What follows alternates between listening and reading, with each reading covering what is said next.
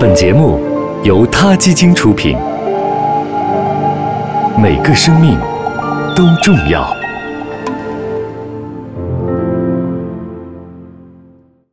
欢迎收听今天的他 Radio，获取每天最新节目推送，请关注他 Radio 微信公众号。不仅有音频文字版，还有更多关于动物的精彩资讯哦。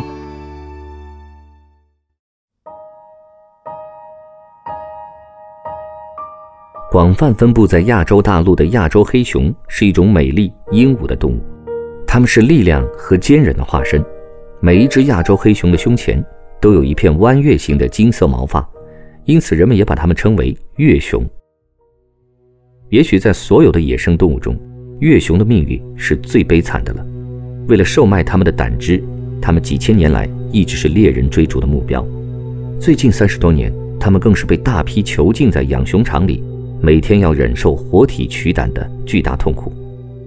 可是，正如列夫·托尔斯泰所说的那样，每一个人和每一只动物都有享受春之喜悦的神圣权利。我们坚持认为，美丽的月熊属于森林，属于荒野。他们有权利享受无拘无束的自由生活。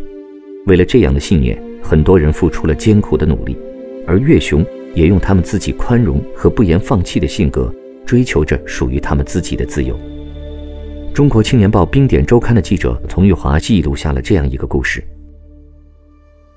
小个子的月熊弗兰西已经很老了，他已经至少三十二岁了，那相当于人的九十岁。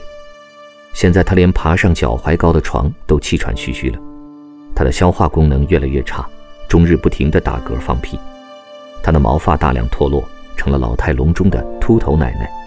有人担心他过不了今年冬天了。这位老奶奶度过了她极不平凡的童年、少女、青年，甚至中年时期。二十二年的时间里，她被囚禁在仅零点九米长、零点四五米高、零点五米宽的铁笼子里。这头侏儒熊长得还不如一头一岁的小熊大，看起来更像一头小猪。为了防止它抓到、咬到人，养熊场把它的四个爪子的每一个指尖都剁掉，它的牙齿被齐根锯断，他的心肺常年受铁笼的压迫，发育不全。给他投喂的食物必须拿水泡过。即便如此，这个无爪无牙的老奶奶嗑瓜子儿、吐葡萄皮儿的功夫，在救护中心堪称一绝。他的邻居鲁伯特并不嫌弃这个老太婆，甚至还慷慨地给这个迟暮老人一生中唯一的一次爱情。帅气的鲁伯特是一头痴呆熊，由于长期被抽取胆汁，细菌感染了他的大脑，出现了智力障碍。在康复区内，黑熊一般都会慢慢地熟悉周围的电网，当不经意间触碰到电网被电麻过后，他们就会记住那是不能触碰的。然而鲁伯特没有害怕记忆，一次次触网。他常常迷路，出门和回家都是顺着墙根走。他还常常整日整日的发呆，不知道他在想些什么。工作人员曾为他拍摄过一张照片，那是2008年1月的一天，成都下起了好几年来的第一场雪，大多数熊都在雪地里绣雪花、拍雪花、打打闹闹，只有鲁伯特静静地坐在花园里，眼睛空空洞洞地望着远方，似乎丝毫没有意识到下雪了，看上去。它就像一尊白色的雕塑。这对恋人常常在花园里一起度过温暖和晴朗的夜晚，在满天繁星的夜空下相拥而睡。白痴男友常常显示出爱人的宽厚。冬天的时候，弗兰西太太总是等鲁伯特先生睡热了铺有稻草的床，再把他赶走，然后自己躺进热乎乎的窝里。他们就像一对老夫妻，太太很霸道，先生很受气。他们常常争吵，却深爱着对方。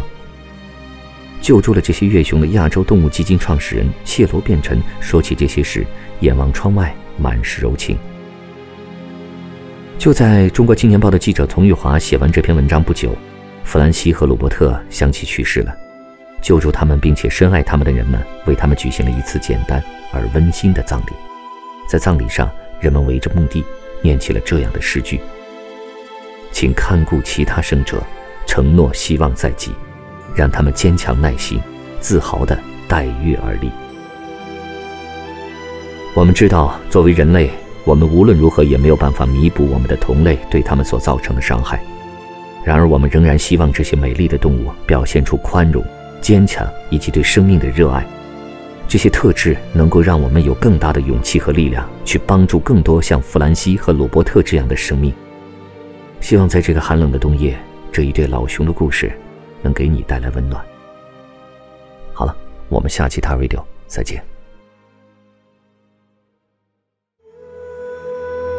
他 Radio，中国大陆第一家动物保护公益电台，在这里。我们讲述动物的喜怒哀乐，尊重生命，善待动物。它的世界因你而不同。